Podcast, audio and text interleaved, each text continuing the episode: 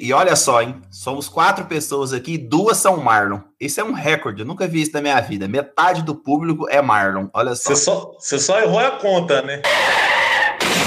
Vai, ah, é, porque, é porque eu tô vendo quatro na tela. Essas coisas de internet matam a gente. Vai virar meme de novo, hein, Fernando? Vai virar meme de novo. É claro.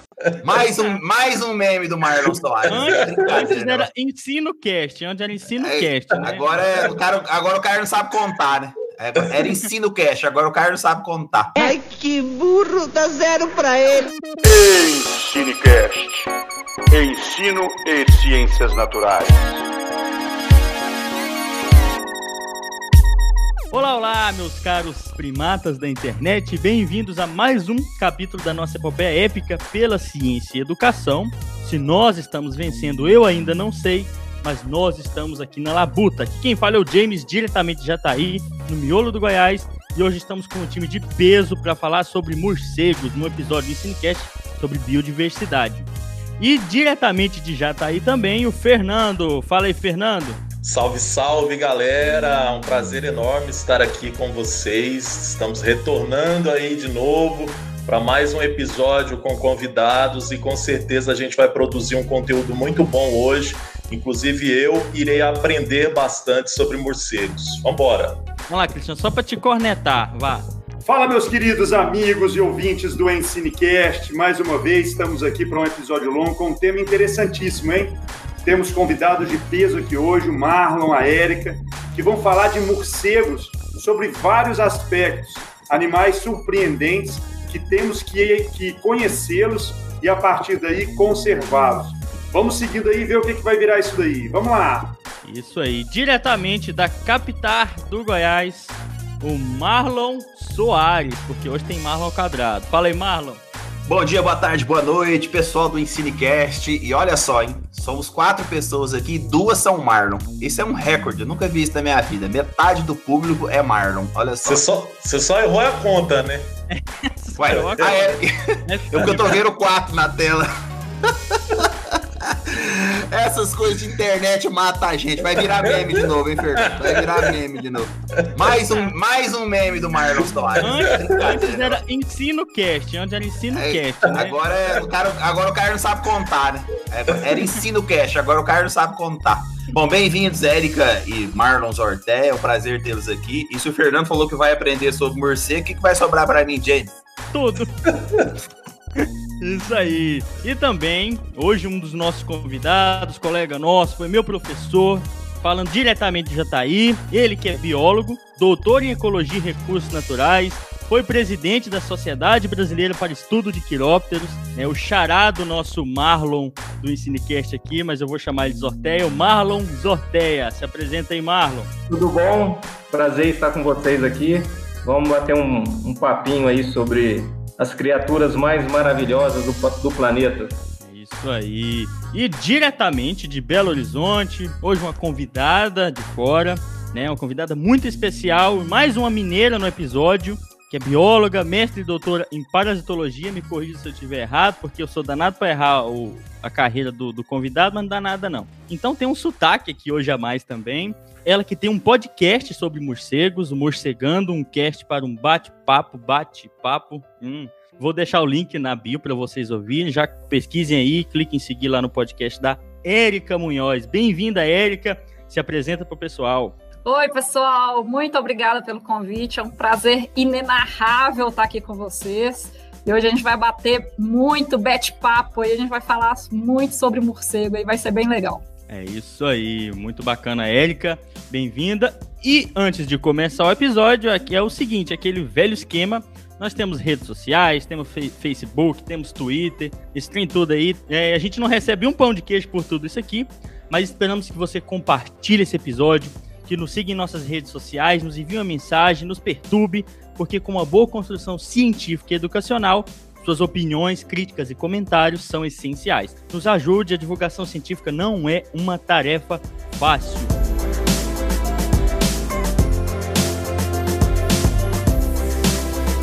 Ok, morcegos são animais muito incompreendidos pelas pessoas, né, gente? É, e atenção que agora eu vou falar algumas informações que são falsas, tá? Isso não é verdade. Tem gente que diz que morcego é ave, tem gente dizendo por aí que rato vira morcego, é, que todo morcego se alimenta de sangue, que transmite doenças, e ainda mais com essa pandemia do coronavírus, aí sim que a gente tem também uma pandemia de notícias falsas, né?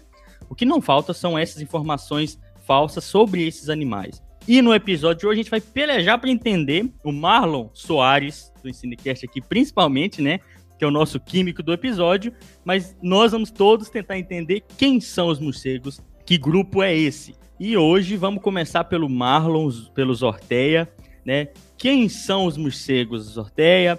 Qual a sua origem evolutiva? Conta um pouco pra gente aí.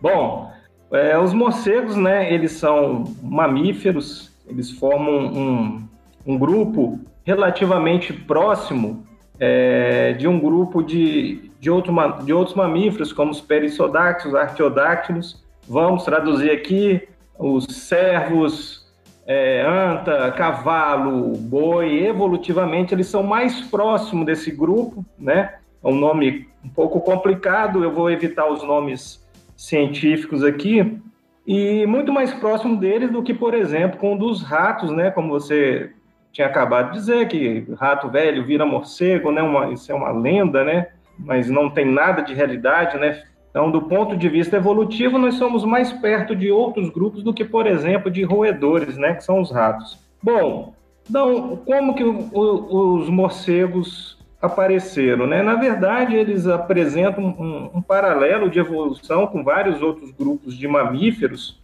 e a gente precisa lembrar que nós tivemos, né, a era dos dinossauros que simplesmente se extinguiram há 65 milhões de anos atrás. Após a extinção dos dinossauros, mamíferos, né, então tiveram um, uma explosão de diversificação, se diversificaram em vários grupos, inclusive no, no grupo dos morcegos, né, que é chamado também de quirópteros. Bom, o registro mais antigo que a gente tem de um morcego na face da Terra é de 54 milhões de anos atrás. Então, entre 65 milhões de anos atrás e 54 milhões de anos atrás, nós não temos registros fósseis que indiquem como se ocorreu a evolução desses mamíferos, né, desses morcegos. Isso quer dizer o seguinte: os morcegos, desde muito tempo atrás, eles são muito parecidos com as formas atuais. Nós não temos registros fósseis de, de formas intermediárias que pudesse esclarecer melhor essa questão de características adquiridas para se tornar a forma como eles são hoje. Desta forma, os morcegos são os únicos mamíferos que voam, só os morcegos voam. Se a gente pegar entre os vertebrados, a gente tem três períodos evolutivos de voo. Um pelos pterossauros, que eram é, répteis voadores extintos, depois as aves e os morcegos. Quer dizer, dentro dos mamíferos, só os morcegos que voam. Hoje, é, nós temos morcegos em praticamente toda a região do planeta, exceto em regiões polares ou ilhas muito distantes do continente. A gente tem mais de 1.400 espécies de morcegos e no Brasil nós temos 181 espécies de morcegos. Bom, então, resumidamente, né, eles surgiram após a extinção dos dinossauros, até porque se os dinossauros não tivessem sido extintos, a evolução dos mamíferos estaria totalmente compreendida e talvez a gente não estaríamos tendo essa conversa hoje. Então, vários grupos né, se, se radiaram após essa, esse período dessa extinção e os morcegos não foram extensão, exceção né, e se deram muito bem com esse novo horizonte, né, com esse novo mundo Exatamente, por ele ter a capacidade de voo, é, eles conseguiram explorar diversas ambientes é, bastante restritos. Inclusive, isso colaborou também para essa grande diversificação aí de mais de 1.400 espécies. É, eu, já, eu já vou começar embasbacado, né? Eu já, já, já perguntei da vez passada sobre orca e agora descobri que tem mais de mil espécies de morcego. A gente achava o quê? Que tinha o quê? Dois, três morcegos. Aí você vem e descobre que tem mais de mil espécies de morcego. Esse Ensinecast é um espetáculo. Poxa, muito obrigado. É isso aí. Então vamos lá. Uma coisa que você falou, dentre essas muitas espécies, né, o Marlon, morcegos, a gente costuma ter aquela imagem de, de um morcego, de um mamífero voador, né? Mas tem uma diversidade muito grande de formas, né, desses morcegos. Eles não são todos iguais como as pessoas pensam, né? Se existem tantas espécies, né? Realmente, né, pra, até para você poder, digamos, para caber no planeta 1.400 espécies, né, eles têm que se diferenciar, porque cada espécie, né, é, é, é, é um ser único. Então, ele precisa se diferenciar de outro para ser considerado uma espécie. Bom, é, é, então essa diversificação se dá de várias formas, né?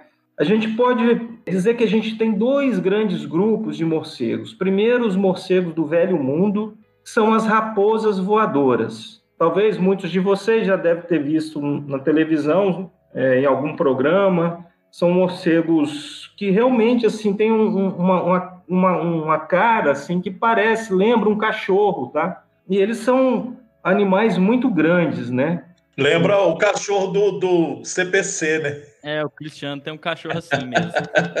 Sim, eu acho que a raposa voadora é maior do que o cachorro dele, inclusive. É, é verdade. Bem, bem, maior, só que, só que o meu é que anda nas patas da frente só. Bicho é louco.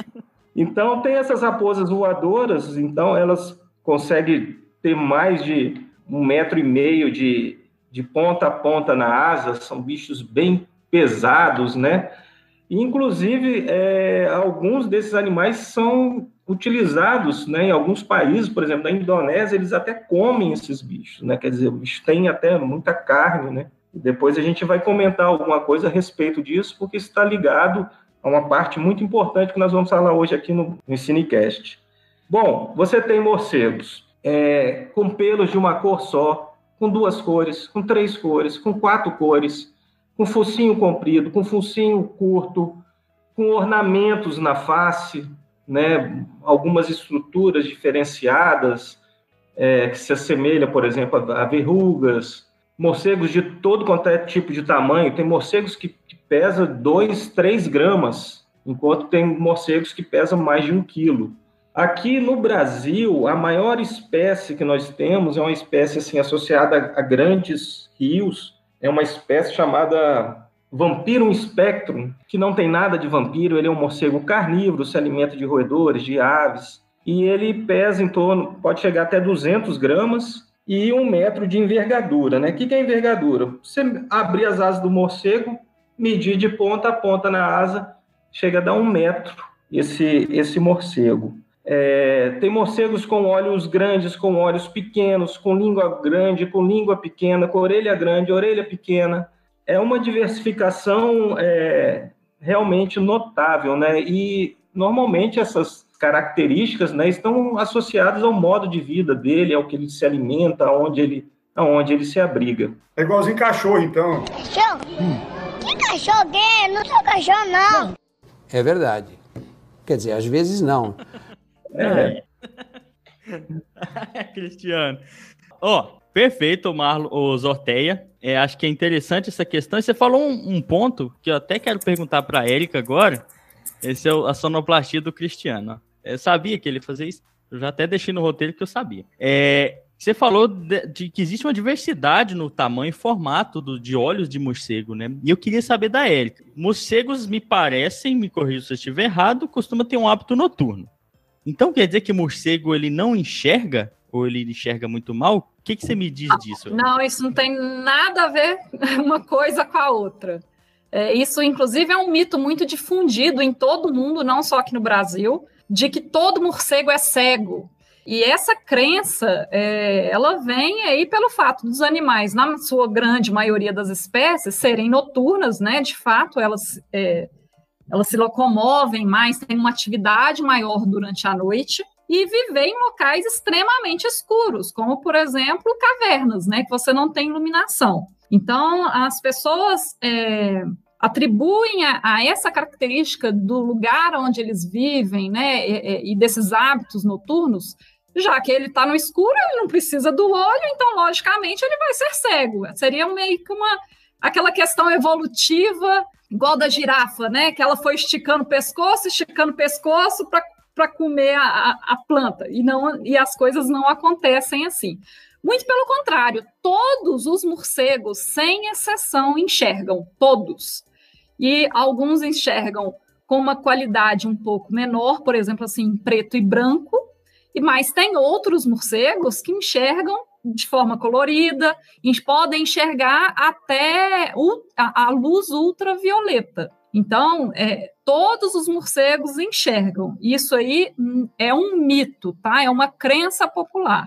É, e muitos atribuem a questão também deles serem cegos pelo fato deles terem um sexto sentido a mais, né? Todos os mamíferos basicamente têm cinco, cinco sentidos: é, olfato, é, é, audição, é, visão, paladar né, e tato.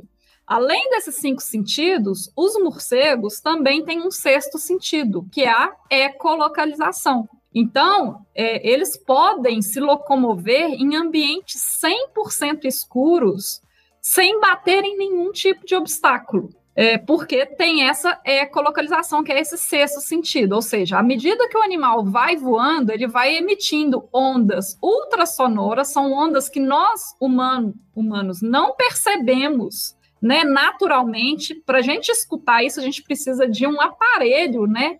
ele, é, é, eletrônico para poder escutar, a gente depende de tecnologia para escutar. O ultrassom, naturalmente, a gente não escuta, mas ele vai, à medida que ele vai voando, ele vai emitindo essas ondas ultrassonoras. Essas ondas batem nos objetos, ou, por exemplo, no inseto que ele está ca caçando, por exemplo, a onda reflete de volta para ele, e aí ele interpreta ali aquela, aquela onda refletida e ele consegue é, entender a distância do objeto, a velocidade, se ela está se locomovendo ou não, até textura o morcego é capaz de perceber através desse reflexo dessas ondas da ecolocalização. Então, assim, os, todos os morcegos enxergam, podem enxergar até melhor do que a gente, tem realmente essa variação do olho, pode ser maior ou menor, mas independente do tamanho do olho, eles podem, eles enxergam sim, e além de enxergar com os olhos, eles enxergam também de uma forma é, de percepção através da ecolocalização. Ô, Érica, muito legal isso, né? É, eu, eu, eu, fiz alguns trabalhos com morcegos, só que focado na parte da polinização. E era interessante que eh, muitas vezes a gente fazia isso no meio da praça, então muita gente ia passando, e sempre esse questionamento era um que vinha o tempo todo. E eu, e eu me lembro um dia que a gente estava em Uberlândia fazendo um trabalho desse, e o morcego vinha e ele desviava perfeitamente da rede, né, demonstrando que ele estava enxergando a rede ali pela quantidade de luz que tinha. Então fica claro que ele utiliza, sem dúvida nenhuma, a visão deles é, é, além dessa ecolocalização. E outra coisa legal, a gente pode falar, então, você falou que ele tem um sentido a mais. Seria meio que uma visão auditiva, né? Eu, eu, eu falei isso algumas vezes, o pessoal fica assim, visão auditiva, mas como assim, né? É estranho, porque tem alguns colegas também que trabalham com a bioacústica em flores visitadas por morcegos. E dependendo do posicionamento das pétalas, você tem mais ou menos visitação nessas flores pela forma que essas pétalas vão devolver esse som. O que, que você acha dessa ideia de visão auditiva que algumas pessoas usam aí? É assim, é uma forma diferente, né, de da gente nomear esse sentido, né? No fritar dos ovos, acaba que realmente é uma visão auditiva que os bichos têm, né? A gente não chama assim tecnicamente, mas no final das contas é uma visão auditiva. E essa, essa ecolocalização, gente, ela é tão refinada que o animal ele consegue perceber é, coisas da espessura de um fio de cabelo. Então, por exemplo, é, quando a gente vai fazer um levantamento, por exemplo, de morcegos em algumas áreas, a gente usa redes, e essas redes são muito, muito fininhas, compostas de um material muito fininho, e aí elas levam o nome de rede de neblina, de tão fininha que elas são e a gente coloca no ambiente para poder tentar capturar esses morcegos, né? Porque se a gente colocasse uma rede grossa, eles jamais iam cair na rede, né? Então a gente tem que, tem que ser um material bem fininho para tentar enganar eles. E além de ser fininho, tem que ser num local preferencialmente mais escuro, porque é igual eu falei, além da visão, tem a ecolocalização. Então ele vai detectar a espessura da rede, né? O obstáculo da rede, mas ele também pode ver a rede. Né? Então, quando a gente vai fazer captura, a gente dá preferência, por exemplo, a fazer capturas em locais longes, por exemplo, de postes de iluminação, ou em fases da lua e que a lua esteja mais escura, né? esteja mais. A noite esteja mais escura para a gente ter uma eficiência maior de captura. E essa coisa que você falou também em relação a essa adaptação das, da posição da, das pétalas, por exemplo, ou das sépalas, né, da planta, realmente isso é, é, é um, algo extremamente interessante é, em relação aos morcegos e aí qual a evolução que eles, esses animais tiveram com algumas plantas. Porque tem algumas plantas que elas são polinizadas exclusivamente por morcegos. Sem morcegos, é, é, essas plantas não existiriam. E aí ocorreram algumas adaptações morfológicas das plantas para tentar fazer uma atração maior dos morcegos. E como? Através de cheiro, né? Então elas começam a exalar um odor é, mais forte para atrair é, morcegos. Elas abrem, por exemplo, preferencialmente à noite, já que morcego é noturno, para que, que ela vai abrir durante o dia? Ela não ia ser polinizada por ninguém, né? Então elas costumam abrir à noite. As plantas, em geral, não investem muito em coloração das flores, então geralmente são flores mais brancas. Por exemplo, cacto. Vários cactos são polinizadas são polinizados exclusivamente por morcegos. Se você olha, por exemplo, a flor de um cacto, ela abre só à noite, é super grande, costuma ser mais branca ou amarelada, né? E produz um cheiro forte, né? Produz uma quantidade de néctar também muito grande. E aí, essas plantas, dependendo do grau de especialização dessas plantas com os morcegos, algumas começaram a criar literalmente estruturas para ser uma, uma antena parabólica de morcego. Então, à medida que ele vai voando e vai emitindo as ondas ultrassonoras, bate na, na planta, por exemplo, uma folha especial que ela tem, que ela é curvadinha. E aquilo é como se batesse e amplificasse, direcionasse o eco, né? Do morcego para falar assim: olha, eu tô aqui, eu tô aqui, não vai para outro lado, não, que eu tô aqui. Então, é, é, muito interessante essa, essa questão. Outra coisa também, que algumas plantas, pensando que alguns morcegos podem ter a capacidade de enxergar a luz ultravioleta, algumas plantas também fazem essa atração para os morcegos através de diferenças da emissão de cores diferentes, que seriam cores mais no espectro do ultravioleta. Então, por exemplo, às vezes a gente olha para a planta e acha que ela é meio branca, por exemplo, mas para o morcego que consegue enxergar o ultravioleta, vai ver ela de uma outra cor.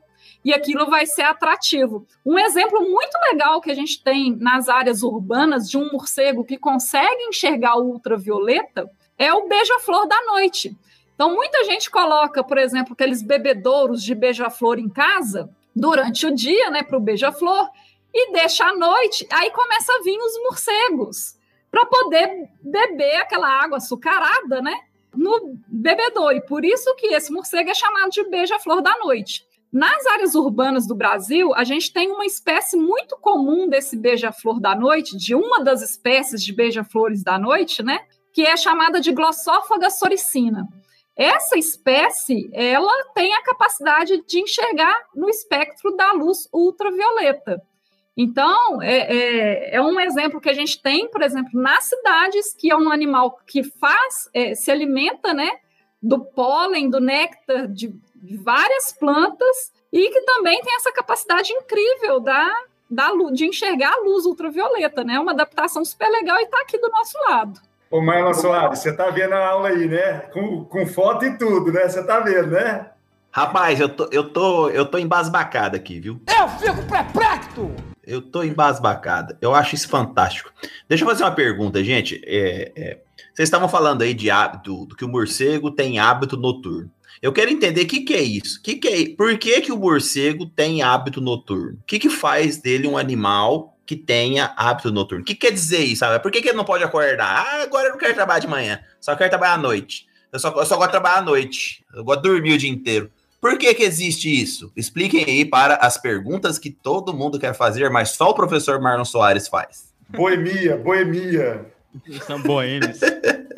Tá bom, Marlon. É, é o seguinte: é, nós temos um período de 24 horas e os organismos eles têm essas 24 horas para poder explorar. É, você precisa desenvolver determinadas é, ter determinadas adaptações ou para explorar o dia ou para explorar a noite. Por exemplo, nós humanos, nós somos diurnos, nós somos orientados pela visão. Precisamos da luz, do reflexo da luz é, solar nos objetos para a gente poder enxergar. Quer dizer, nós somos diurnos, né? Mas na verdade a gente acaba sendo diurno, noturno, né? Porque nós temos outras adaptações, lanternas, lâmpadas, LEDs, né? Bom, dentro desse processo evolutivo, várias espécies, não só de morcego, mas de outros animais, eles acabaram tendo mais sucesso em explorar é, cada vez mais a escuridão. Dessa forma, eles tendo sucesso em explorar esse que nós vamos chamar aqui de hábito noturno, houve então um direcionamento evolutivo para se explorar à noite. Agora, isso não quer dizer que morcegos de dia fique completamente sem nenhuma atividade. Isso é, é totalmente errado. Existem algumas interações sociais dentro, por exemplo, morcegos que, que habitam em grupos pequenos ou grupos maiores, algumas interações sociais ocorrem é, durante o dia. Eu, eu acompanhei uma espécie de, de morcego que eles tinham bastante atividade de dia. Eles só não caçavam insetos durante o dia, mas eles mudavam de posição. Então, assim, não é que eles não consigam explorar o dia. Lembrando que morcego é um bicho que voa, e voar é uma atividade extremamente cara do ponto de vista energético. Então, para você manter a condição de voo, você precisa ter muita energia e uma energia disponível muito rapidamente para ele poder sustentar aquele voo. Então, ele não, não ia conseguir ficar voando durante o dia, durante a noite. É, seria inviável é, do ponto de vista da fisiologia desse animal. Bom, então eles tiveram sucesso durante a noite, desenvolveram suas adaptações e continuaram é, durante a noite. Então, normalmente a gente fala que os bichos têm hábitos noturnos, mas se chegar no finalzinho da tarde, você já consegue ver alguns morcegos voando, pegando os insetos que já estão indo dormir, né, os insetos diurnos. Ô Marlon, e se, por, e, se, e se por acaso a gente pensar na questão da própria competição, né? A gente sabe que durante o dia a gente tem animais que voam também, animais que comem ou que utilizam recursos parecidos com o que os morcegos usam. E a gente sabe que, principalmente os megaquirópteros, né, que você já falou do velho mundo, muitos têm um hábito diurno nessa área deles. Será que isso pode, pode ter acontecido um deslocamento também para não ter uma competição de, é, total dentro desse, desse nicho ocupado por tanto por aves quanto por morcegos? É, a competição ela pode se dar dentro de um grupo ou com outros grupos completamente diferentes, né? De um ponto de vista assim bem superficial, a gente poderia dizer, ah, o, né, aqui na nossa região, por exemplo, ah, o, o dia é, vai, o dia é da, o dia das aves e a noite é dos morcegos, né? Dois dois vertebrados que voam. Você tem aves que comem frutas, você tem aves que comem insetos. Então, o processo de competição, evidentemente, ele vai forçar com que né, permitindo a coexistência, né, as espécies podendo viver juntas, elas vão ter que separar, se separar um pouco, dividir um pouco suas tarefas. Particionar, né? Tem que particionar isso aí. Isso.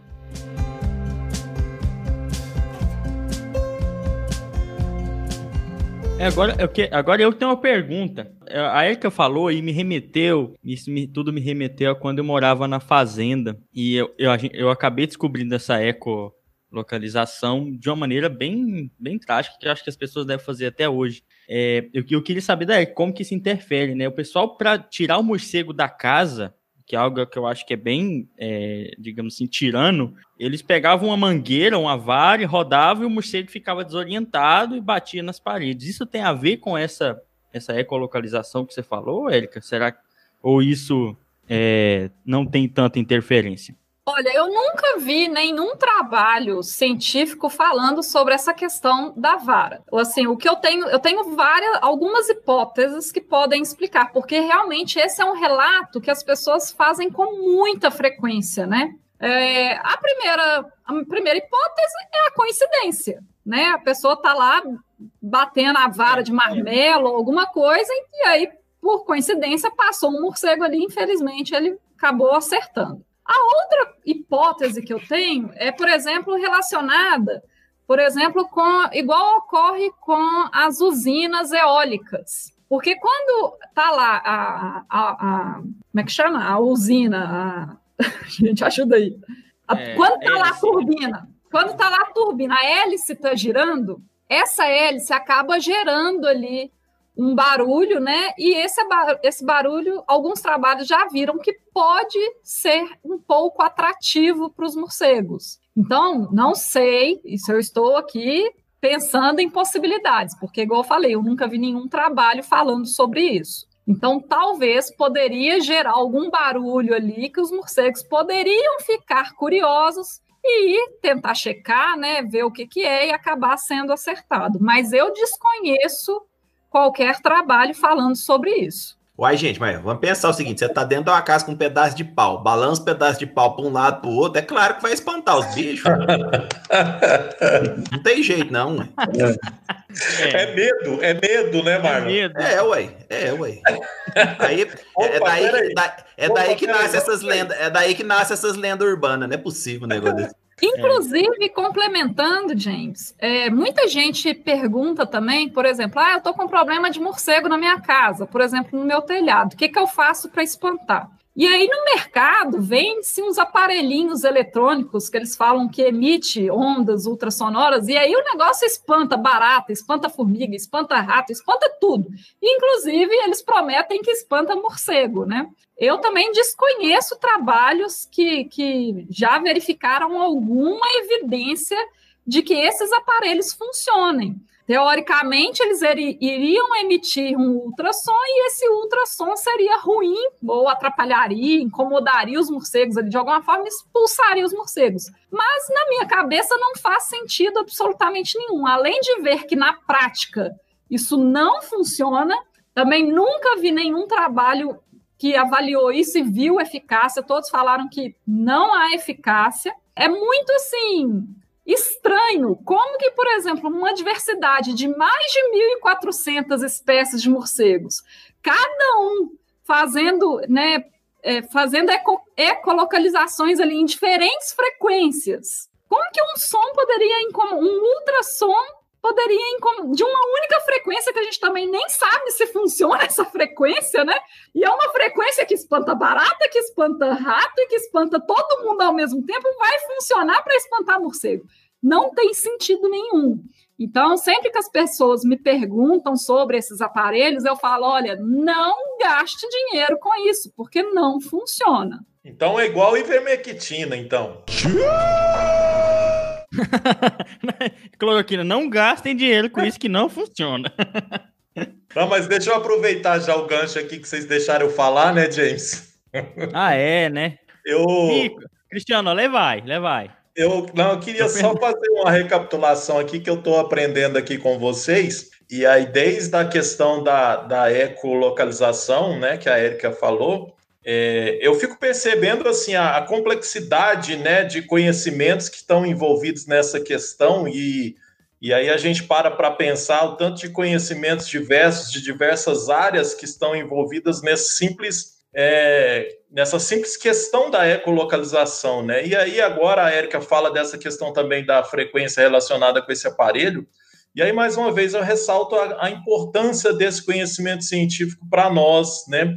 O tanto que é importante a gente ter determinados conhecimentos científicos, até, por exemplo, dentre outras coisas, para a gente evitar de fazer e tomar algumas atitudes, por exemplo, contrárias né, à proteção desses animais que a gente está falando aqui. É, e aí eu fico só, é, mesmo só para a gente refletir aqui sobre essa complexidade desses conhecimentos que estão envolvidos, né, e não só biológicos especificamente, mas físicos e químicos, né, e todos aí relacionados. Ô, Fernando, só dentro desse assunto, rapidinho, esse, esse, esse, é um assunto muito importante e totalmente delicado, porque a gente tem toda uma mídia, cara, que trabalha contrário a tudo isso. Todo o trabalho de conscientização de determinados grupos, principalmente morcegos, é extremamente dificultado pela forma que a mídia traz esses animais como sendo animais totalmente pre prejudiciais, né, que se alimentam de sangue, é, vampiros, toda aquela ideia, você não tem ideia do quanto que é difícil você chegar em uma escola,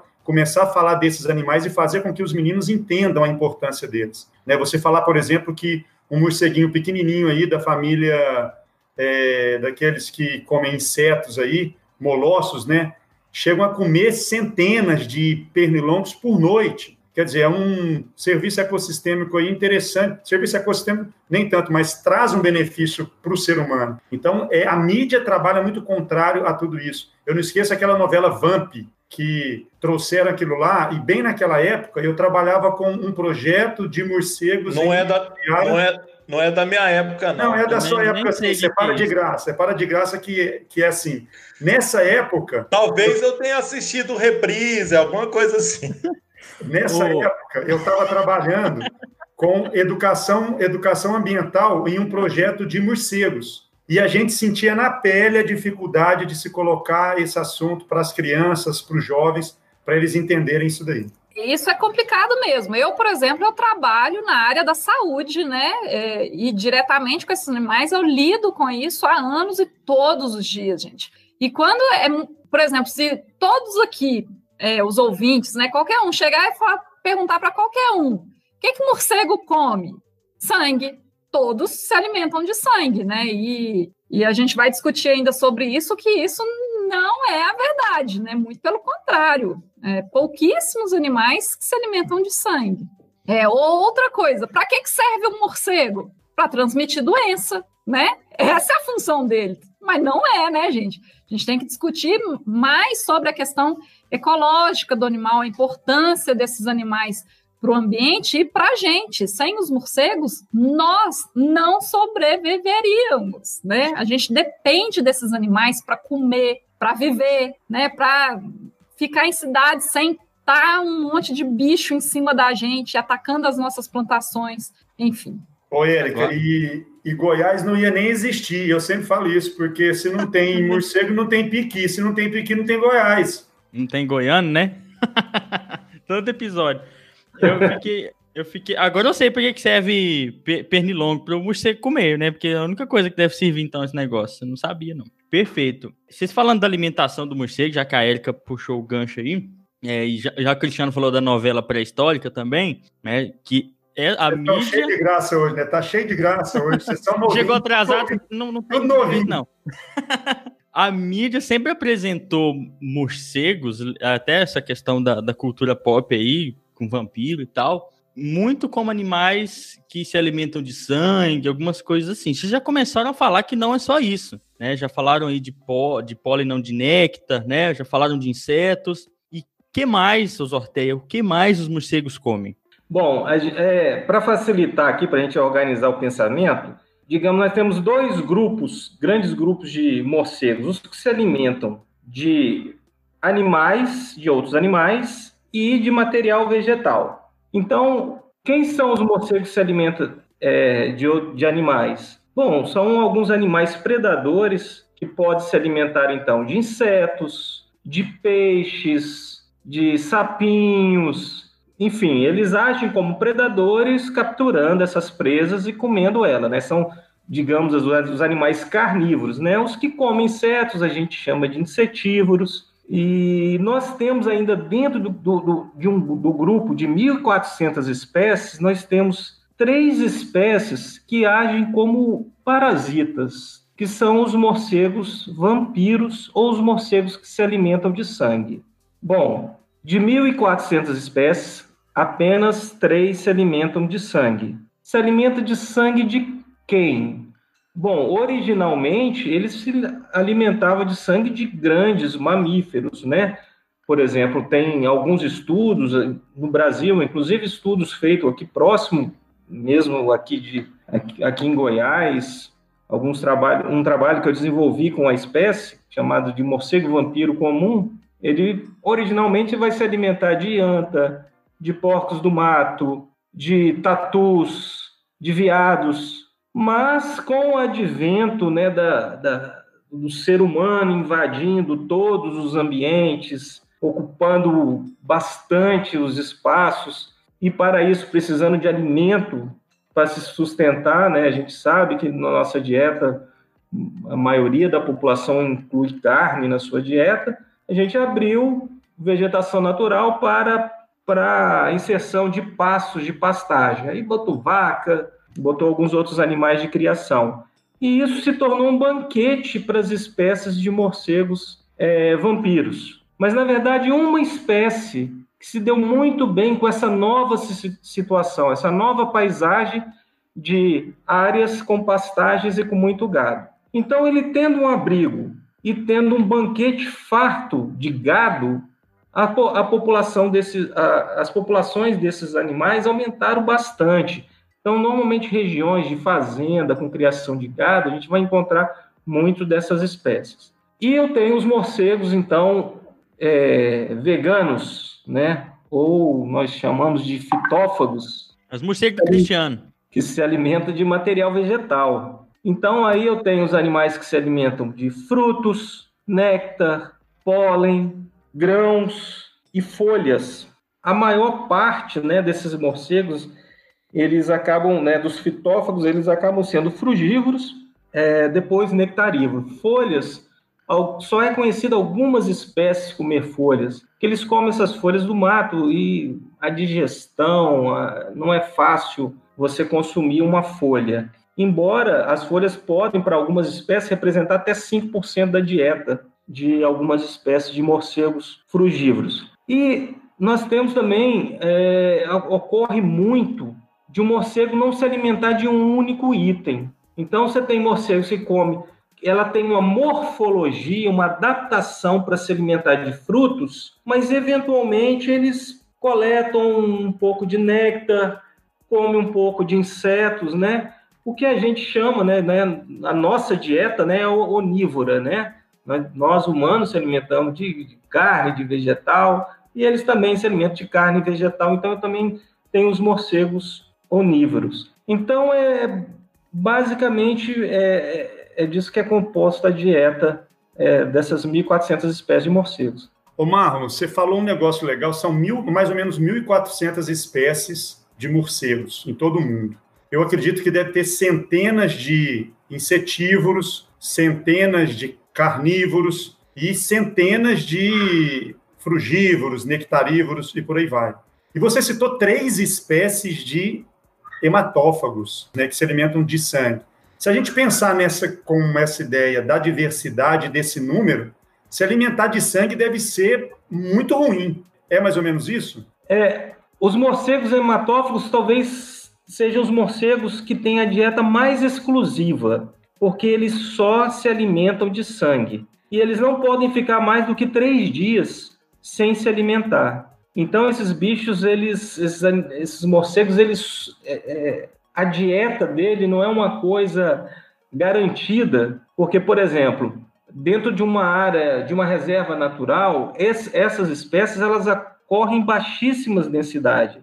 Por exemplo, um, um estudo que eu realizei na Amazônia, apenas 0,16% de todos os 10 mil indivíduos que eu capturei eram morcegos hematófagos. Então, eles ocorrem em baixas densidades. Por quê? Eles vão se alimentar, então, dessas presas viados, catetos, anta, são animais que às vezes estão ativos, são ativos à noite também. Então não é muito fácil, né? Não é um recurso super abundante para que eles tenham uma explosão populacional, muitos indivíduos. Numa situação, né, digamos, onde o homem já modificou o ambiente, é tranquilo, o alimento é, vai ser garantido para ele. Um morcego hematófago, ele toma cerca de 20 até 30 ml de sangue numa noite. Então, uma alimentação dessa, é, por exemplo, se alimentar de um gado, você tirar 20 ml, né, um vidrinho de colírio, é muito pouco sangue, né? Isso não debilita o animal, mas o fato dele abrir uma feridinha pode ser uma porta de entrada para outras infecções, né? Uma bicheira pode dar no gado. E eventualmente, né, um assunto que nós vamos tratar está relacionado com as zoonoses, né? O, o, algumas doenças que podem passar então dos animais para é, para outros animais e também para o homem. Eu queria só complementar a fala do Marlon, é, que eu queria enfatizar muito que é um negócio que as pessoas têm muitas dúvidas. Como o Cristiano Falo ressaltou, das mais de 1.400 espécies que a gente tem, somente três se alimentam de sangue. E dessas três, duas se alimentam preferencialmente do sangue de aves silvestres e somente uma, que é o Desmodus rotundus, que pega mais os mamíferos, como o Zorteia falou. E aí, muita gente, com essa, é, esse mito de que todos os morcegos se alimentam de sangue, a questão que o Zortea falou de que alguns morcegos comem diversos itens alimentares, por exemplo, come um pouquinho de inseto e come um pouquinho de fruta, né? Faz uma complementação de dieta, então seriam animais mais onívoros. Esses animais, eles não chupam sangue também não. Então eu queria só enfatizar que o animal que, que se alimenta de sangue, ele se alimenta exclusivamente de sangue. Os outros animais não se alimentam de sangue. Então, muitas vezes a gente fala assim: ah, ele come inseto, ah, mas come sangue também, né? Falando, não, ele não come sangue, ele só né, come o inseto. E o que se alimenta de sangue realmente só se alimenta de sangue. Então, é, é, era esse o complemento que eu queria dar. Só um detalhezinho, né? aonde é que estão essas espécies, né? Aonde ocorrem essas espécies? No mundo todo? Não, elas ocorrem nas Américas, basicamente do, do, do norte do México até a Argentina.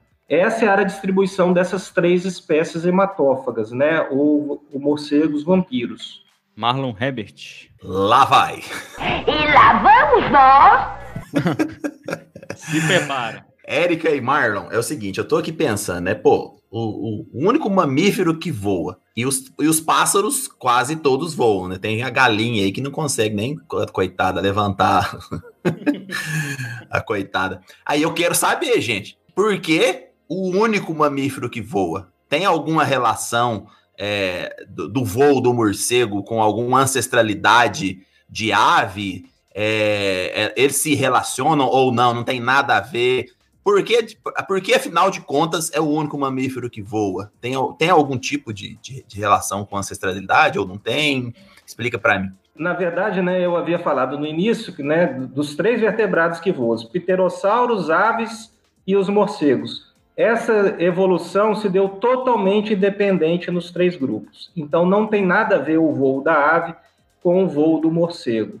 Bom, uma coisa interessante é assim, o que, que permite o, é, o morcego voar. Bom, todo mundo sabe, né? Os morcegos têm asas, né?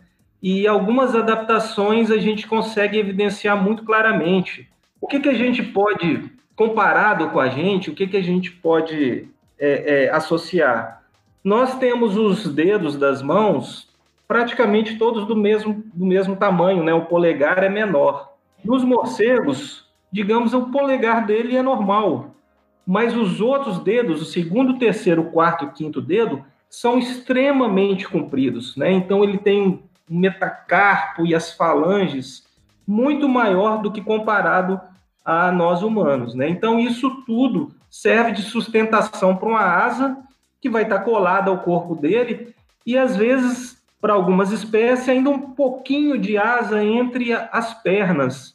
Uma outra adaptação interessante para o voo que é totalmente diferente de nós. Os nossos joelhos dobram para frente.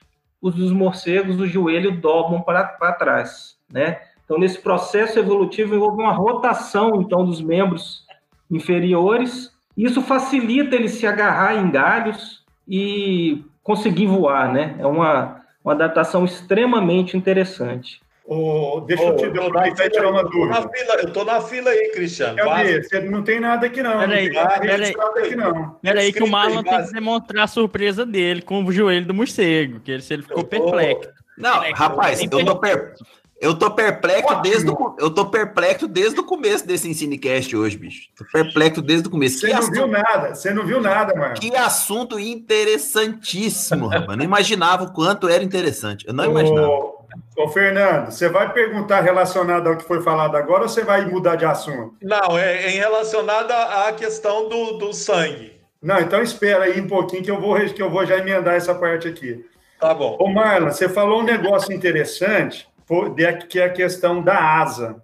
E aí, como eu falo direto desse, dos morcegos em palestras, em escolas e tudo, eu uso um termo muito interessante. Eu queria saber a sua opinião e a opinião da Érica, que eu falo que os morcegos são pterodáctilos. Mas entendam a origem da palavra: ptero, asa, dáctilo, dedo, aquele que voa com os dedos porque ele não bate o braço inteiro, até sobre uma questão energética também, para economizar energia. É muito mais fácil eu bater o, o dedo do que eu bater o braço inteiro. O gasto de energia é muito, é muito maior. Até que ponto eu estou equivocado com, com essas colocações? Ô, Zorteia, só desculpa. Se, se falar que tá errado, quantas crianças foram afetadas? Depois você fala, Cristiano. Vai lá, Zorteia. Ele vai ter que voltar para a escola, né? Bom, é, eu vou falar um- uma parte, depois a se quiser, complementa. Você falou pterodáctilo, né? Ptero, asa, dáctilo, dedo. Os morcegos, cientificamente, são conhecidos como quirópteros, né? Que vem do, do grego.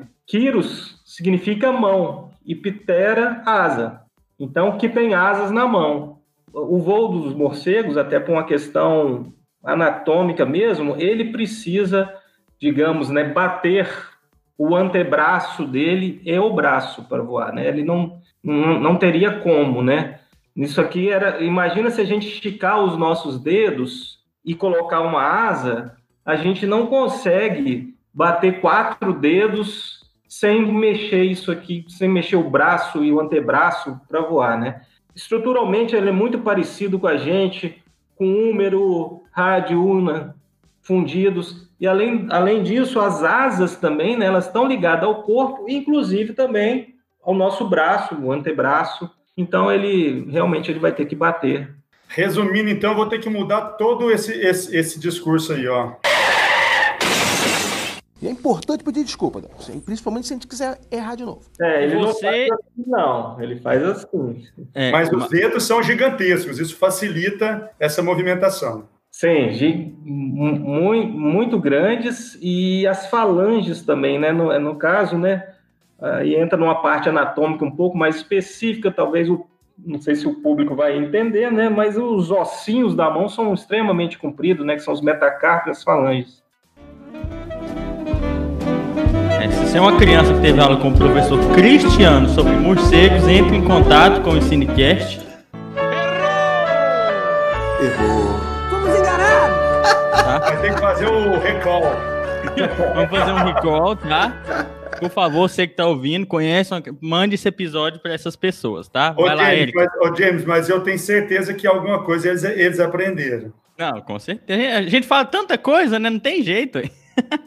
Vai lá, Erika. Não, eu, eu não tenho nada a completar. É isso mesmo. Infelizmente, vai ter que fazer um recall aí dos meninos. Ai, ai, perfeito. Deixa, deixa eu tirar minha dúvida, então. ah, é, porque, o Fernando. porque aqui a gente vai, vai só surgindo dúvidas, então é por isso que a gente começa com um teto de 40 minutos e termina com 2 horas e 40, né? Mas quando vocês falaram dessa questão do sangue aí, né, da alimentação, e aí me surgiu aquela questão, porque então é, é um conhecimento popular, é um mito, né, no caso, essa questão de que o- os morcegos são hematófagos, e, e aí eu fiquei pensando assim, de onde surgiu esse mito? Vocês sabem dizer? Porque é, se a gente pegar aí 1.400 espécies e apenas três são hematófagas, e a gente tem uma população, pelo menos brasileira, que acha que todos os morcegos são hematófagos, de onde surgiu isso? Bom, esse mito de que todos os morcegos se alimentam de sangue, com certeza se iniciou após a chegada dos europeus aqui nas Américas. Porque como os morcegos hematófagos, eles ocorrem somente aqui na América Latina, até mais ou menos 1492, 1500, o resto do mundo não sabia da existência desses bichos. E aí isso é uma coisa muito interessante, por exemplo, até que inspirou né, o, o,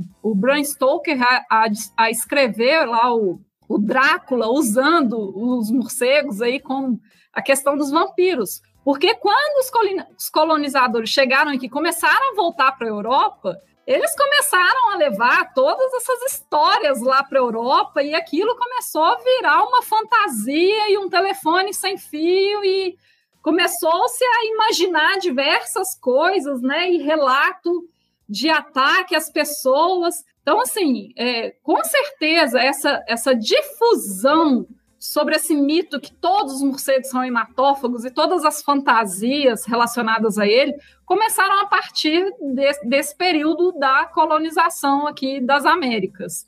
E aí isso acabou, é igual o telefone sem fio, né? Um que vai espalhando para o outro, e aí é um bicho que todo mundo tem medo, e aí acaba ganhando aí o mundo como um todo. Deixa eu só complementar, é, existe assim registros é, arqueológicos, né? Mostrando a, a influência né, do, dos morcegos né, na cultura de vários povos. Então, para alguns povos, ele traz sorte. Por exemplo, na China, o morcego é associado a coisa boa, não a coisa ruim. Né? Então, isso varia. Alguns povos está associado à, à fertilidade. Os maias, eles fizeram muitas esculturas de, de morcegos, né, nessa região da América Central, El Salvador, Guatemala, você encontra muitas é, esculturas maias, né? Então, é, na verdade, então essas informações de morcego ser bom ou ser ruim, isso varia, variou muito né, na, na, na, nossa sociedade humana, né? Mas é, agora para os aqui para o Brasil, né? Digamos assim, por que que hoje está impregnado que morcegos é associado a uma coisa, uma coisa ruim. Realmente, o, o filme, o Drácula, né? Ele, assim, teve uma, uma importância muito grande para isso, né? Porque realmente o livro, quem já leu o livro, já leu o livro, é, é maravilhoso. Todo mundo já deve ter assistido alguma das várias versões de Drácula, né? É muito interessante, mas não é interessante para os morcegos, né?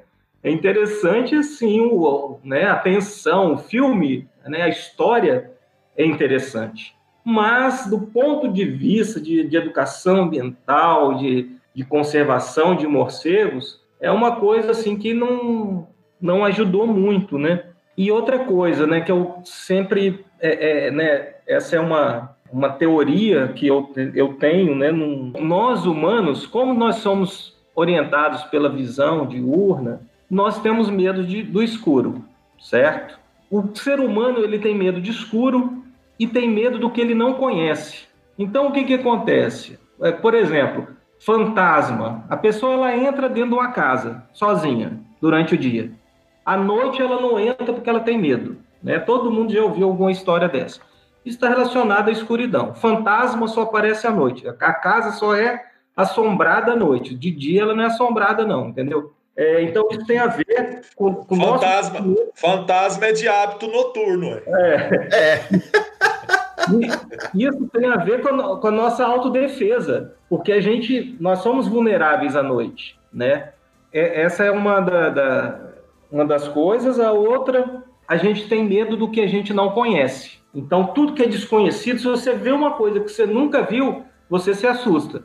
E isso também está impresso na nosso, é, é, na, na, nossa genética a ter, a ter cuidados, a se proteger. Então, quando a gente vê uma coisa que a gente não conhece, a gente se assusta e tem medo. Bom, essas duas coisas colaboram para a gente ter, né, para o ser humano, né, que não leiga, não não ter, digamos, um carinho com essas com esse grupo de animal, porque realmente a gente quase não vê morcegos, embora eles tenham aí aos milhares voando por aí, agora mais à noite, mas a gente não sai trombando com morcegos, né? Às vezes a pessoa tem morcego dentro da casa dela, no forro, na, lá no telhado, ele não sabe que tem, vive com ele, mas não vê ele. Então isso, então toda essa mitologia, o nosso medo de escuro e o nosso medo do desconhecimento, isso colabora com essa imagem negativa dos morcegos aqui no Brasil, pelo menos. Eu penso que isso também pode ser associado com a questão rural, né? Nós, eh, por exemplo, no estado de Goiás, a gente tem uma influência muito dessa questão da, das atividades, por exemplo, de pecuária, de criação de diversos tipos de animais. E, e muitas pessoas que vieram do campo e foram para as cidades e levaram também essas impressões, né? De ver, às vezes, um gado que foi pego por um morcego. Isso também pode estar é, influenciando nessa, nessa criação né, e manutenção também desse mito. Sim, aí você tem três espécies que se alimentam de sangue e outras que se alimentam de coisas nós vamos falar um pouco de serviços ecossistêmicos depois, que são muito úteis para nós, mas aí, por causa, na verdade, por causa de uma espécie só, isso também ajuda também a negativar o nome dos bichos na nossa cultura.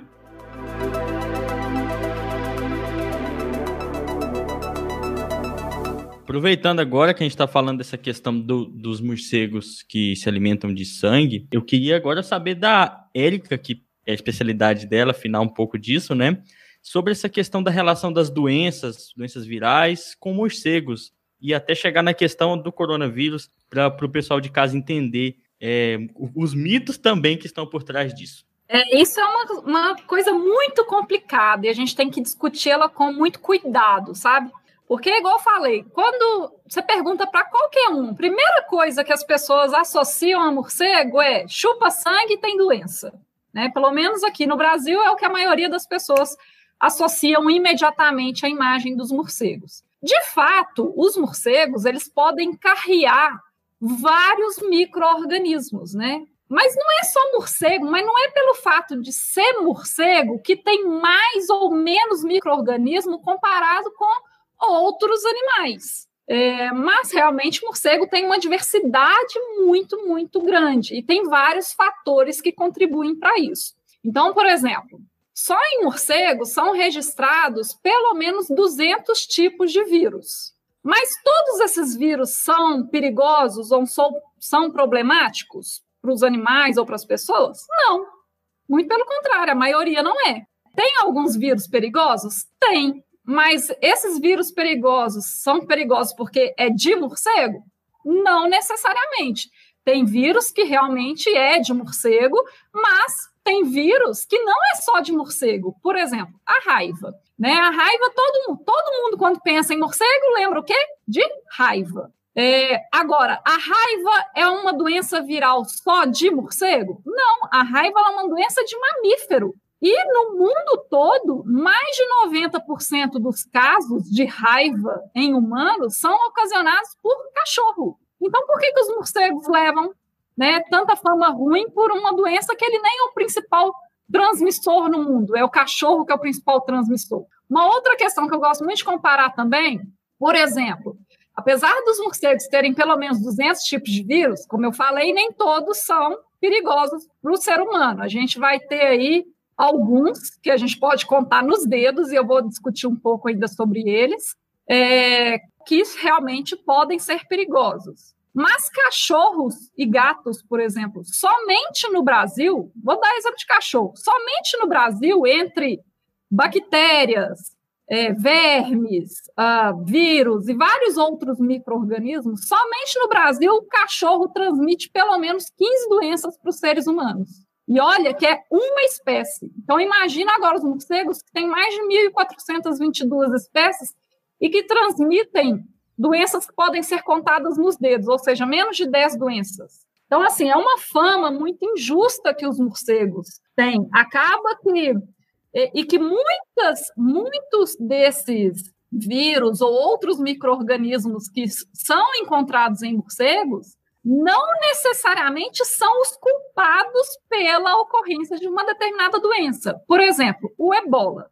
O ebola ele já foi é, achado em algumas espécies de morcegos lá na África.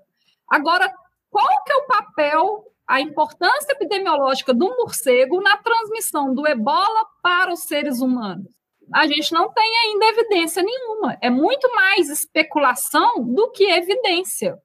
Muito, muito provavelmente, os casos iniciais dos últimos surtos de ebola que ocorreram, por exemplo, na África, não vieram diretamente dos morcegos, provavelmente vieram de carne de caça de vários outros animais, como, por exemplo, pode ser, por exemplo, roedor, é, alguns cervídeos que tem lá, primatas, né, que eles também podem é, utilizar na caça, né, comer esses animais, embora tenha sido encontrado em morcego, não é em qualquer espécie de morcego, não é em qualquer lugar e não tem um link epidemiológico que, que ligue aquela contaminação, aquele surto diretamente aos morcegos. Então, muito, embora eles apresentem muitos micro-organismos, não necessariamente eles causam doenças e, e os que causam doença não necessariamente estão ligados diretamente aos casos humanos ou animais. Bom, e aí, quais são as principais doenças que afetam humanos ou animais que são transmitidas por morcegos? Que comprovação científica, a gente tem quatro, que é a raiva, mas como eu já falei, a raiva ela não é uma doença de morcego, ela é uma doença de mamífero. Qualquer mamífero de qualquer hábito alimentar, de qualquer idade e de qualquer lugar do mundo pode se infectar com o vírus da raiva, adoecer e transmitir esse vírus. A outra doença muito relacionada a morcego e que também está muito presente, por exemplo, aqui no Brasil, é a histoplasmose que é uma doença causada por um fungo. Esse fungo ocorre naturalmente no solo de vários países, é, inclusive aqui no Brasil como um todo, a gente tem esse fungo, esse fungo ele é encontrado no Brasil inteiro. E por que, que esse fungo é muito relacionado a morcego? Esse fungo ele gosta de crescer em solos com uma que, em que o solo seja um pouco mais ácido e onde também tem uma concentração grande de matéria orgânica. Então, por exemplo, em locais onde você tem puleiros, igual pombo, galinha, outras aves e de morcegos, em que as fezes desses animais são mais ácidas e geralmente esses animais ficam concentrados, então as fezes acabam concentrando ali no local. Se o fungo estiver presente ali no solo, ele vai ter uma condição melhor de desenvolvimento e vai acabar se desenvolvendo ali também. Esse fungo, ele também, de acordo com o contato ali do animal no ambiente, ele pode acabar também infectando o organismo de determinados animais, como por exemplo, é, galinha, pombo, os morcegos, eles também podem se infectar com esse fungo e excretar ele, né? eliminar esse fungo nas fezes. Só que não é todo morcego que tem esse fungo, muito pelo contrário, a maioria não tem esse fungo. E quando a gente vai olhar os casos, por exemplo, aqui no Brasil, quando vai fazer a investigação epidemiológica, a maioria dos casos não estão associados a morcegos, estão associados ao quê? A galinheiros, a pombais, a locais onde há uma criação de aves. Porque entre as fezes de morcegos e fezes de galinha, por exemplo, eles, o fungo prefere o cocô da galinha, porque por características ali bioquímicas, né, é, que compõem ali as fezes daqueles animais. Agora, tem áreas que a gente tem um maior risco e um menor risco. Por exemplo, pombal e galinheiro é um lugar de altíssimo risco. Então, toda pessoa que trabalha nesses ambientes tem que usar máscara. Jardineiro, por exemplo, também é uma, é uma profissão de risco, também tem que usar, porque ele está ali mexendo na terra e se aquela terra estiver contaminada com fungo, e dependendo da carga fúngica que tiver ali, ele pode respirar esse fungo e acabar é, é, pegando fungo. E também tem a questão das cavernas, e aí principalmente que os morcegos entram, né? Como os morcegos eles vivem muito em cavernas, e aí podem ter populações pequenas ou grandes lá, e vai ter uma concentração de fezes muito grande lá, acaba se tornando um ambiente de risco também. Então, pessoas que vão fazer é, que vão trabalhar, por exemplo, em, em, mineradoras, em áreas de caverna, espeleólogos, têm um risco mais acentuado de inalar o fungo e desenvolver a doença. Então, todos esses locais onde você tem um ambiente fechado, a presença de, de terra ali, com acúmulo de matéria orgânica e que essa matéria orgânica seja mais ácida, você tem a possibilidade de ter esse fungo. Então acaba que os morcegos também entram nessa história, né? Mas não é só morcego. As outras duas doenças, que são comprovadamente transmitidas por morcegos, elas não ocorrem no Brasil. Uma se chama Endra, que ocorre na Austrália, até então exclusivamente na Austrália, e que aí é um vírus também que é eliminado nas fezes dos morcegos, é, e esse vírus ele, ele afeta cavalos. E aí os cavalos é, acabam se contaminando ali com as fezes desses morcegos contaminados. E lembrando que não é todo e qualquer morcego, né, gente? A maioria dos morcegos não estão infectados. E aí o cavalo adoece e algumas pessoas na Austrália chegaram a morrer é, desse vírus, Endra, em decorrência do contato com os cavalos doentes e não com contato com os morcegos. De uma forma similar, a gente tem o, o vírus Nipah, que ele ocorreu ali no Sudeste Asiático e que, ao invés de cavalos, ele infectou porcos. E aí algumas pessoas adoeceram e morreram em decorrência do contato com os porcos. A gente tem outras doenças que são muito atribuídas aos morcegos, mas que é igual eu falei em relação ao ebola. Já foi detectado o vírus, ou já foi detectado anticorpos no morcego, e aí mostra que ele já entrou em contato com o vírus em algum momento da vida dele, mas não necessariamente ele estava com o vírus ali, e que aí acaba que os morcegos ganham a fama de serem os responsáveis pela transmissão ou serem os né, que dá manutenção ali daquele vírus. Então, por exemplo, tem a questão do ebola, que a gente já falou, tem a questão do vírus Marburg, é, que também ocorre na África. Esse vírus Marburg, ele é muito semelhante ao ebola, ele causa, então, uma febre hemorrágica muito intensa e tem uma mortalidade muito alta.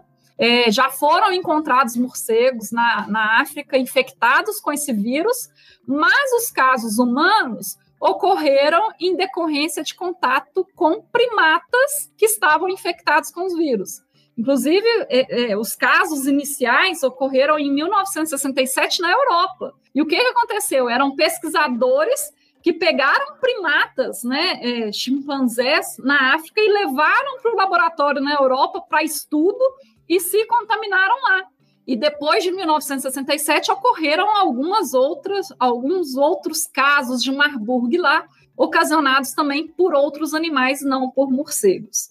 E aí a gente entra agora na bola da vez, que é a Covid. Né? Para a gente entender o porquê essa questão é, com os morcegos, a história, ela na verdade, ela remonta desde 2002 e 2003, quando teve a SARS, que foi o primeiro vírus né, é, de síndrome respiratória aguda grave que a gente teve no mundo e que por coincidência também apareceu lá na China, né, em 2002 e causou ali uma, um surto, né, é, que na época matou mais ou menos cerca de 800 pessoas na época, é, e aí começaram a se investigar qual que era o possível animal que seria responsável ali pelaquela infecção inicial das pessoas. E aí começaram a pesquisar e no, no local onde começou a SARS em 2002, os morcegos foram eliminados da possibilidade de uma transmissão direta. Eles não foram responsáveis pela transmissão direta, mas provavelmente ocorreu um hospedeiro intermediário. É como se esse vírus tivesse saído do morcego, saltado para um outro animal, e aí teve uma evolução do vírus ali naquele animal, e aí esse vírus passou para o ser humano e teve ali também umas adaptações aos seres humanos. E aí, na época, a, a principal possibilidade que foi esse hospedeiro intermediário, mas que também não existe comprovação, foi o gato almiscarado, que também pode ser chamado de civeta. E aí, nessa época, como foi o primeiro é, coronavírus causando uma síndrome respiratória grave, causando uma potencial né, dispersão, uma potencial pandemia, eles começaram a avaliar o genoma ali daquele vírus. E aí, então, fizeram a análise do genoma e começaram a pegar vários animais na região e começaram a procurar coronavírus também nesses outros animais. E aí, em 2013, olha, olha só, 10 anos depois, eles acharam um morcego lá na China que é chamado de morcego ferradura, que é um morcego que se alimenta exclusivamente de insetos, que tinha um vírus de coronavírus muito parecido com esse vírus que tinha causado a SARS lá em 2002. E aí veio esse start de que poderia ter realmente uma associação com os morcegos e aí a mídia começa a circular essa notícia de uma forma equivocada, né? De uma forma a parecer que eram os bichos que eram os culpados. Bom, seguindo então aí na, na história, em 2012 a gente teve um outro surto de um outro coronavírus que causou uma doença chamada MERS, que é a síndrome respiratória é, do Oriente Médio. E aí fizeram também análise genética lá desse coronavírus de 2012 e viram que ele era parecido com o lado SARS, que era incriminado aos morcegos. Esse vírus do MERS, de fato, acharam anticorpos em morcegos, mas não acharam o vírus em si. E eles concluíram que a MERS e que ocasiona eventualmente surtos até hoje lá no Oriente Médio, ele na verdade é transmitido por camelos e dromedários, que o pessoal toma muito leite lá, come muita carne, né, desses animais. E aí seguindo, né, agora a gente entra em 2019. Fizeram a análise genética ali do vírus e viram que ele era muito parecido com os outros coronavírus, principalmente esse coronavírus que foi encontrado em 2013 lá na, lá na China, nesse morcego ferradura e viram que a similaridade genética dele é de 96%. Só que, gente, 96% não é 100%.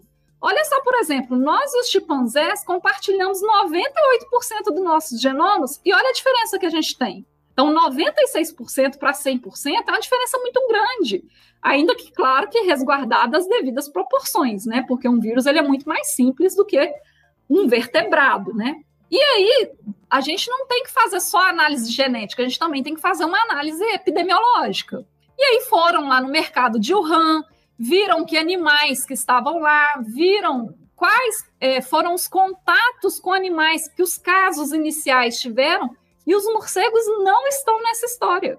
Na época em que o surto começou, os morcegos não eram vendidos no mercado, mas vários outros animais silvestres eram vendidos. Nenhum dos pacientes iniciais, dos primeiros 40 pacientes iniciais, tiveram contato com morcego, nenhum, mas eles tiveram contato com outros animais, incluindo pangolim. Alguns, é, é, é, alguns dos, dos contatos iniciais ou eram é, é, vendedores ali, né, mercadores que trabalhavam ali no mercado, ou que frequentavam esse mercado com frequência e que tinham a exposição a pangolins com muita frequência, ou consumo, a manipulação. E aí depois começaram os casos de ocorrência de familiares, de amigos que tiveram contato, né, com os casos iniciais. Então, gente, esse vírus, ele pode até ter vindo realmente de um, de um animal e que provavelmente é o pangolim, mas que a gente também ainda não tem certeza, isso ainda está sendo analisado. Mas o que a gente tem que entender é que tanto a SARS, quanto a MERS, quanto a COVID-19 são causadas por vírus adaptadas ao organismo humano. Esse vírus, ele é basicamente, ele é essencialmente humano. Os morcegos não são os vilões dessa história. E da mesma forma é, que é, isso ocorreu já três vezes, a tendência é que isso vá ocorrer enquanto a gente tiver esses contatos sem controle com animais é, silvestres, de uma forma indiscriminada, em ambientes insalubres. Esses mercados por exemplo, que ocorreu o surto inicial, tem um ambiente absolutamente insalubre e que tem uma, uma pressão seletiva ali em cima dos vírus muito grande. Os vírus estão ali fazendo mutação o tempo inteiro, ainda mais com uma pressão seletiva muito grande. Então, epidemias assim, elas estão ocorrendo com mais frequência e essa é o cenário do futuro que a gente vai ter se alguma coisa não for mudada, se alguma coisa a gente não fizer. Mas os morcegos não são responsáveis pela Covid, gente. Até então, não existe nenhum morcego contaminado com o vírus SARS-CoV-2, que é o vírus que causa a Covid. Nenhum. E olha, gente, que o mundo inteiro está procurando o responsável por isso.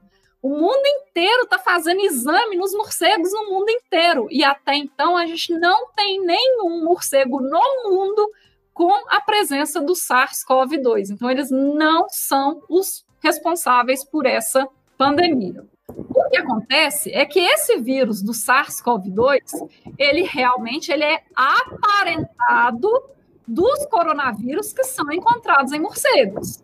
A gente não pode falar que veio deles, mas eles são aparentados. Por exemplo, nós, os chimpanzés, a gente não veio do chimpanzé, mas a gente compartilha um ancestral em comum, então a gente pode falar no máximo que a gente é parente, mas não é que um veio do outro e um não se transformou no outro.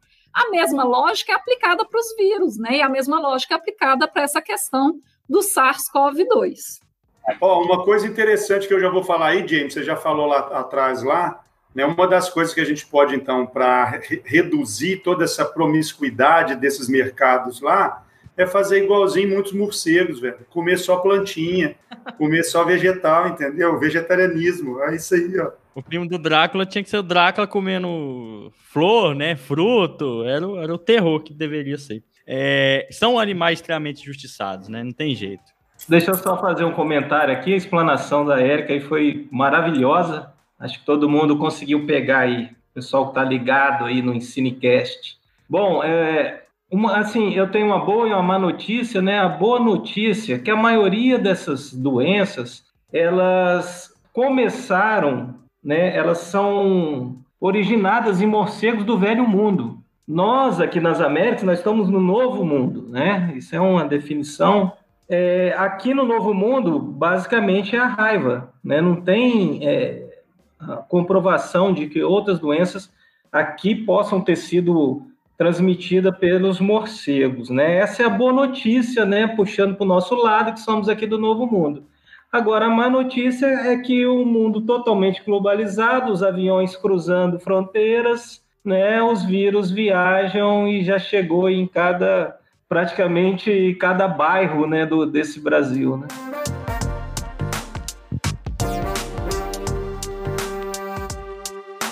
E aproveitando que a Erika puxou agora falando um pouco de como esses animais são injustiçados e como é, o nosso contato com diversas espécies, um contato que é totalmente deturpado, eu queria saber de vocês, uh, Zorteia e Érica, qual é a importância da conservação dessas espécies? Bom, deixa eu descansar um pouco a Érica agora, depois ela complementa, né?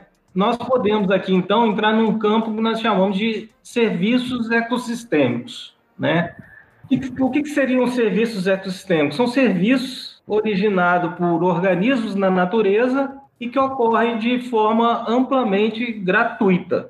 Por exemplo, morcegos insetívoros, eles comem insetos. Muitos desses insetos são pragas agrícolas ou mesmo vetores de zoonose, né? Por exemplo, o mosquito, né? Comer um Aedes aegypti é um serviço muito interessante para nós. Morcegos, por exemplo, em, em, relação a morcegos insetívoros, eles podem, né? Morcego, de forma geral, come em torno de metade do seu peso é, corporal, a sua massa corporal, de alimentos numa noite, né? Então, vamos pegar aí, por exemplo, o Fernando, que pesa praticamente 100 quilos. É como se ele comesse 50 quilos de hambúrguer. É mais, hein? É mais um pouquinho. É mais um pouquinho de 100? Ele tá pedalando, ele emagreceu, agora é 150. Bom, é, o que, que acontece? Por exemplo, tem algumas grandes concentrações de morcegos. É, basicamente, essas concentrações são conhecidas nos Estados Unidos, mas recentemente é, tem um trabalho que eu tô, faço parte dele, nós estamos descrevendo uma superpopulação de uma espécie de morcego insetívoro na, que ocorre na região de Palmas. E essa concentração de em torno de um milhão de morcegos, elas tiram da natureza sete toneladas de insetos numa única noite, né? Então você imagina ele agindo em cima, por exemplo, de pragas de soja, de milho, né? Quer dizer, um parceiro do agronegócio, né? Por outro lado, por exemplo, morcegos que se alimentam de frutos, eles podem comer sementes pequenas, frutos que têm sementes pequenas, essas sementes pequenas passam pelo trato digestivo dele. Ou sementes grandes, frutos de semente grandes, por exemplo, as sete copas, né? Ele não consegue engolir um caroço daqui, né? Então, essas sementes maiores, elas são dispersas assim que ele é, tira ela da planta e acaba de comer.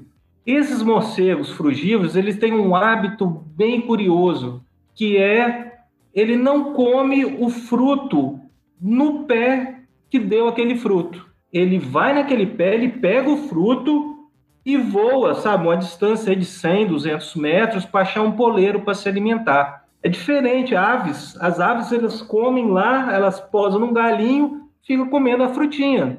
Ao fazer isso, o que, que ele está fazendo? Levando o fruto para longe da planta mãe, né, da onde ele colheu. Com isso também está levando, né, as suas sementes. Essas sementes, então, elas são, né, a gente chama dispersa, né, a gente dispersa essas sementes no meio ambiente. Ah, Zorteia, mas aí ele vai comer aquelas frutinhas, o, a semente, ele vai trucidar dentro do estômago dele aquela semente, né? Bom, uma coisa foi falada no, no, no, início dessa apresentação: os morcegos têm um metabolismo muito rápido, então eles precisam de energia muito rapidamente disposta para eles.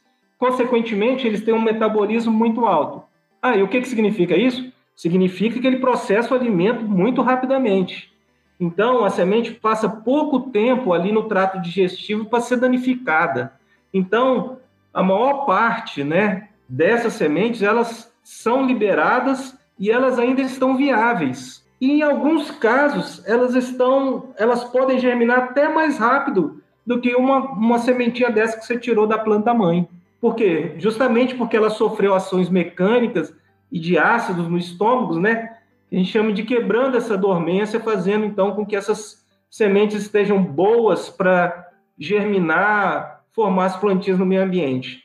Por trás disso, você tem o quê? O reflorestamento natural, né? Hoje, se você for reflorestar uma área, você pode fazê-la de forma mecânica. Você vai lá preparar o solo, escolher semente, fazer mudas, né? Tem todo um processo, você vai lá refloresta, né? Isso custa dinheiro. Agora, a gente pode usar, utilizar então esses aliados da natureza, estimular com que esses morcegos visitem essas áreas, porque a gente sabe que através das fezes ou da liberação do alimento quando ele está comendo, a liberação dessas sementes nessas áreas que podem ser re recuperadas. Então, eles têm uma importância muito grande para o reflorest reflorestamento natural.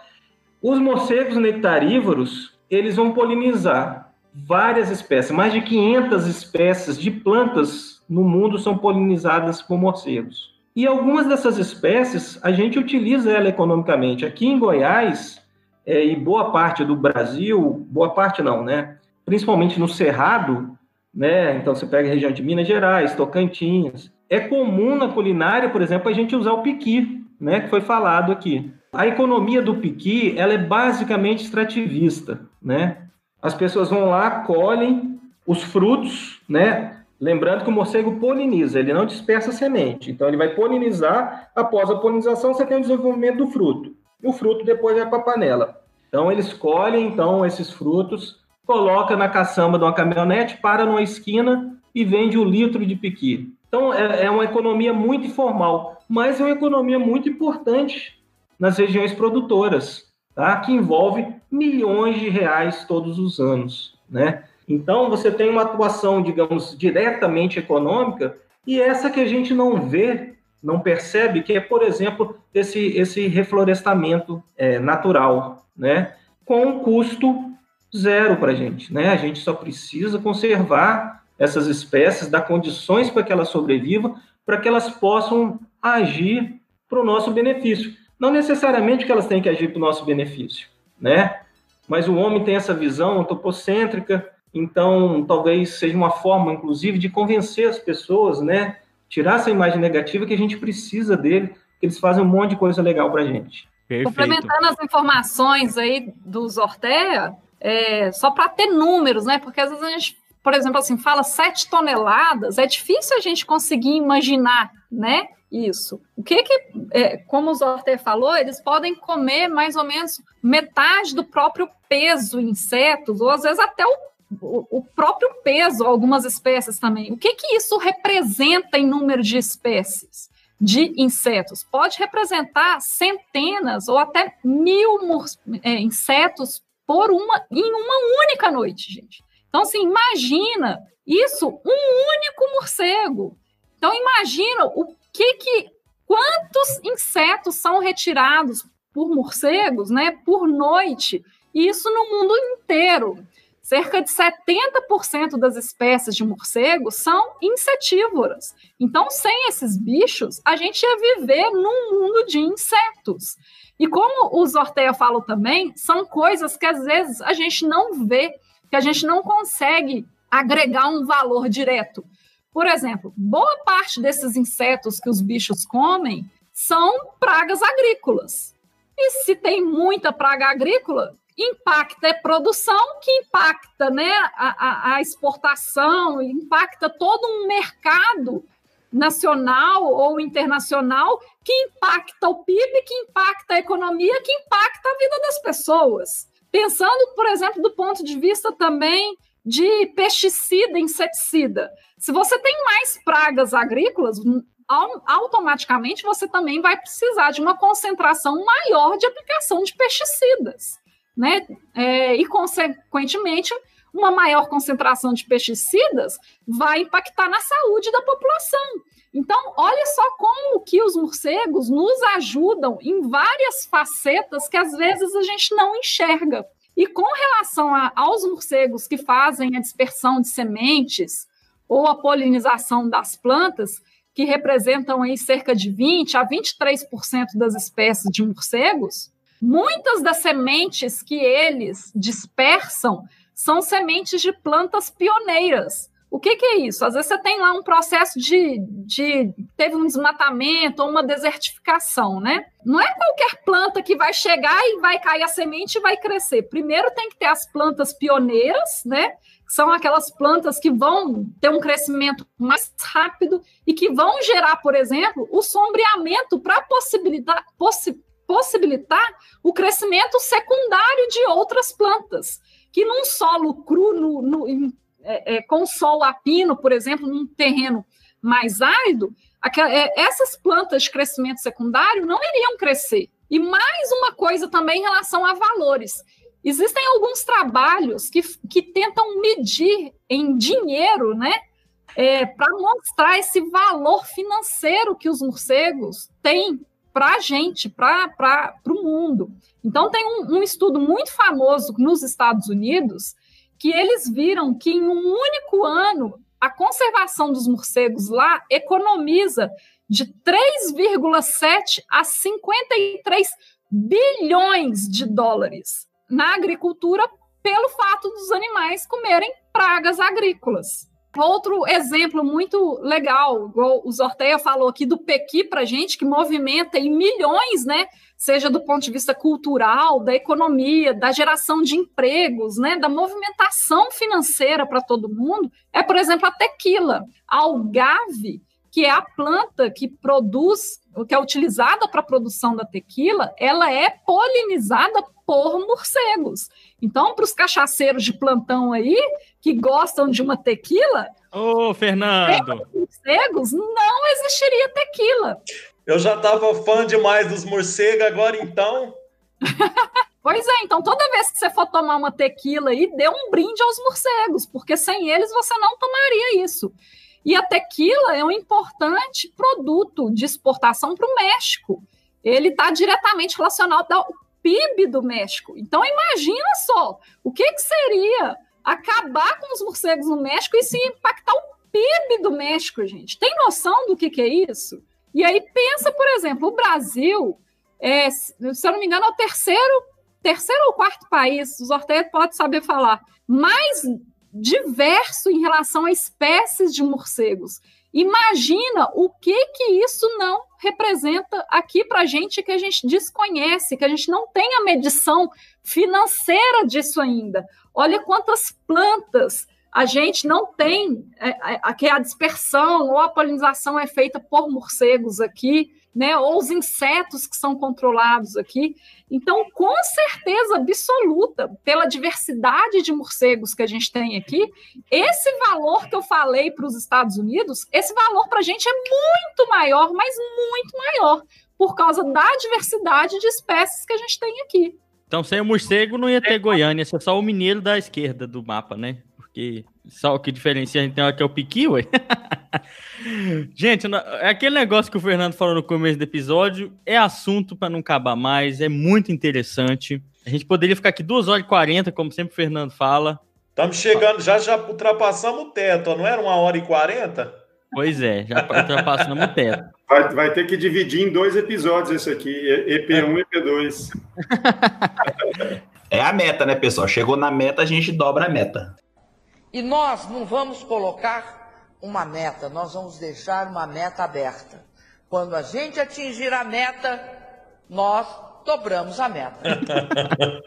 o Marlon já tá ficando doido com essas informações aí, Marlon. É. Rapaz, eu nunca aprendi tanto na minha vida.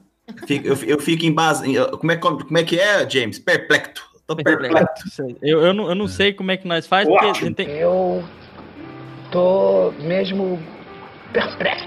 Tem que Ótimo. chamar um, um, um químico para o episódio para deixar nós aqui mais perdidos da biologia.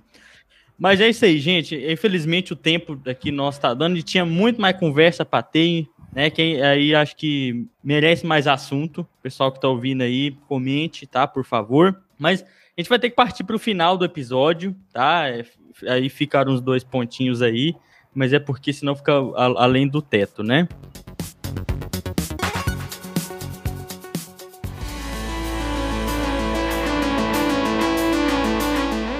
E agora, o final do episódio tem um, um, nome, né? Nós demos um nome para o final do episódio, que são as nossas recomendações, que podem ou não ter a ver com o tema, de ver, ler, ouvir, de pensar, que é o trem bom demais, né? Se eu não me engano, acho que é isso que eu coloquei.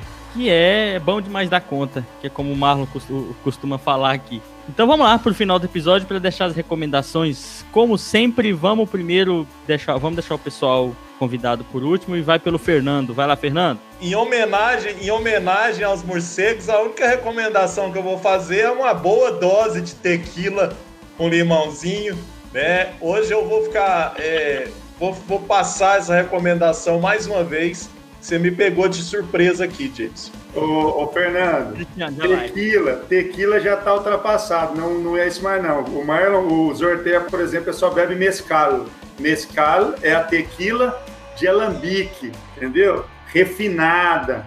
Já do tá, estado de Oaxaca. Já tá nesse nível, então? Do estado de Oaxaca, no México, e com um pedaço do agave dentro da garrafa. Você tá pensando o quê? Que é isso, eu preciso andar, eu preciso é, andar mais com vocês, então, hein? Agora não dá para andar junto, né? Vai lá, Cristiano, sua recomendação. Ô, James, então, eu tava pensando, né, o que, que a gente poderia recomendar e eu acho que o mais importante que fique desse episódio nosso hoje é a busca pelas informações corretas desses animais que são surpreendentes. A gente tem pesquisadores né, que dedicaram uma vida inteira a estudar esses animais, produziram muito conhecimento.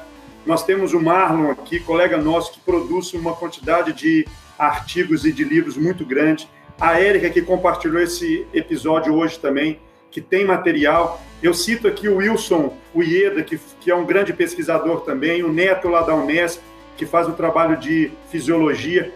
Busquem informações científicas com relação a esses animais para que a gente possa fazer uma divulgação é, onde traga a conservação desses animais que dependemos tanto. Isso aí. Agora o Marlon Herbert Flora Barbosa Soares. O que, que, é bom gente, demais dar conta para você, Marlon, hoje? Não, primeiro eu tenho que agradecer a aula que nós recebemos hoje aqui do Marlon e da Érica, né?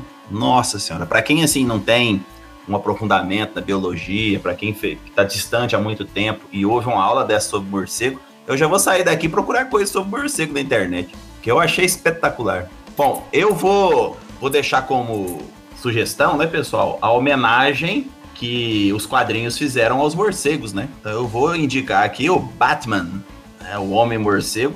E vou indicar especialmente uma graphic novel que tem o nome de A Piada Mortal, né? Roteirizada pelo Alan Moore e desenhada pelo Brian Boland. São espetacular e é uma homenagem aos morcegos, né? Pelo Batman. É a sugestão que eu deixo, que tem relação com o tema hoje. Isso aí, ô Marlon. Muito obrigado. O cara que tava lá quando o cara escreveu Drácula, quando Ah, lançou o primeiro filme do. Drácula em 31. Comprou no lançamento. Comprou no lançamento. Eu, eu tava quando, quando saiu a primeira historinha do, do Batman lá do em 1939.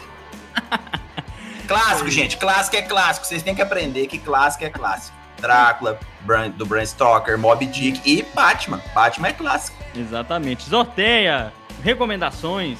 Bom, é, é muito importante esse trabalho que vocês estão fazendo, né? É, levando essa informação, digamos, de uma forma mastigável, né?